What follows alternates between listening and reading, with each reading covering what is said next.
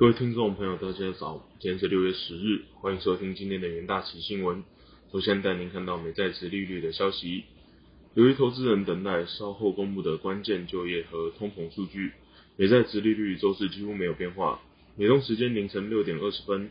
指标十年期国债值利率下跌一个一点一个基点至三点零一八 percent，而三十年国债值利率也下跌一点四个基点至三点一六五 percent。殖利率和价格成反比，一个基点等于零点零一个百分比。市场参与者也正在评估欧洲升息前景，并密切关注可能影响联总会升息策略的经济数据。市场普遍预期欧洲央行周四将结束净资产购买，并暗示七月将升息以面对飙涨的通膨。投资人面对的关键问题是，未来几个月这种转变究竟会有多么强烈？市场也期待。周五公布的五月份消费者物价指数，该数据可能对费的货币紧缩路径的规模及速度产生影响。白宫承认，预计周五的通膨数字将上升。下一则新闻看到全球航运业出现衰退征兆的新闻。美国货运业衰退不是一夕造成的，而是近期种种迹象都可看出端倪。先是美国经济衰退，让零售业误判形势，导致库存过剩；而同同行间争先恐后清理库存，也导致货运业的衰退。终端需求下降后，紧接着就是美国进口需求出现断崖式下跌，而且是价量齐跌。货运情报公司警告，虽然二零二二年前五个月进口表现强劲，但现在进口需求不仅走软，且过去几周已下降近百分之三十六。另外，国际航运研究机构也指出，追踪从中国到美国西海岸的货柜现价年减四十一 percent 至九千六百三十美元，代表运费正在下滑，而且还暗示随着美国陷入经济衰退，对货物的需求锐减，运费也将进一步下降。面对这种状况，摩根大通也开始对货运业者发出衰退警告。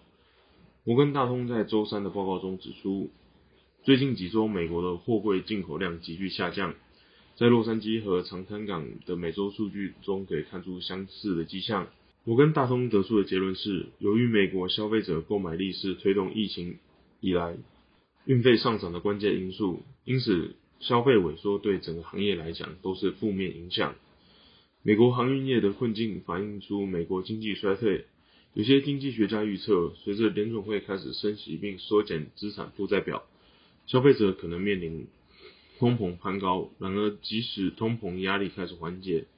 从房贷到卡债到车贷，消费者仍感受到利率上升的负面影响，并进一步恶化需求和可支配的所得。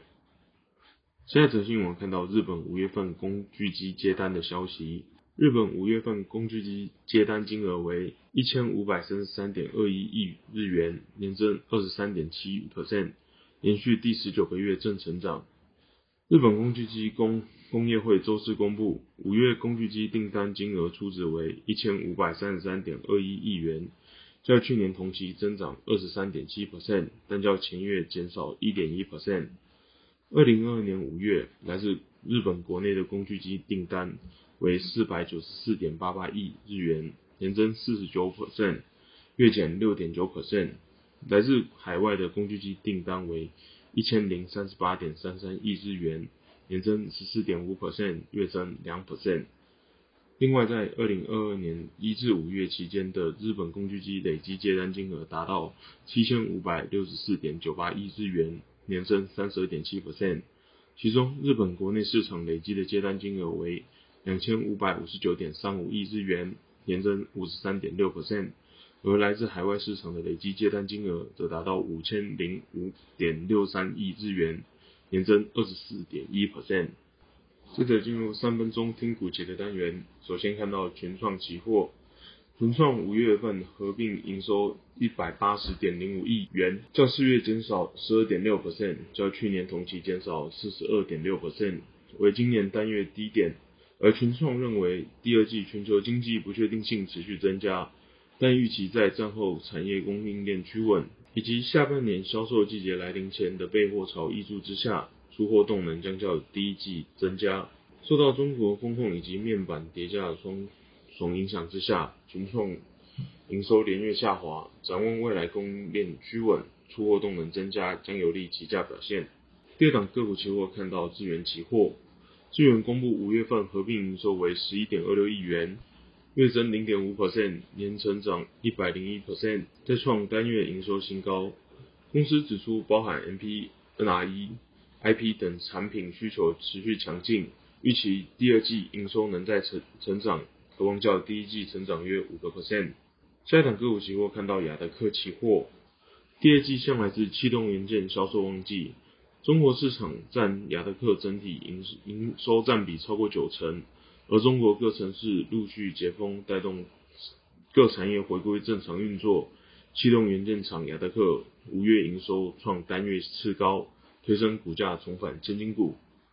中国为振兴经济，正加大推动基础力道的建设，有助于台湾工具机业者在第三季的接单。而亚德克目前接单高于出货。六月营收有机会进一步挑战新高。以上就是今天的元大旗新闻，谢谢各位收听，我们下周的元大旗新闻再见，拜拜。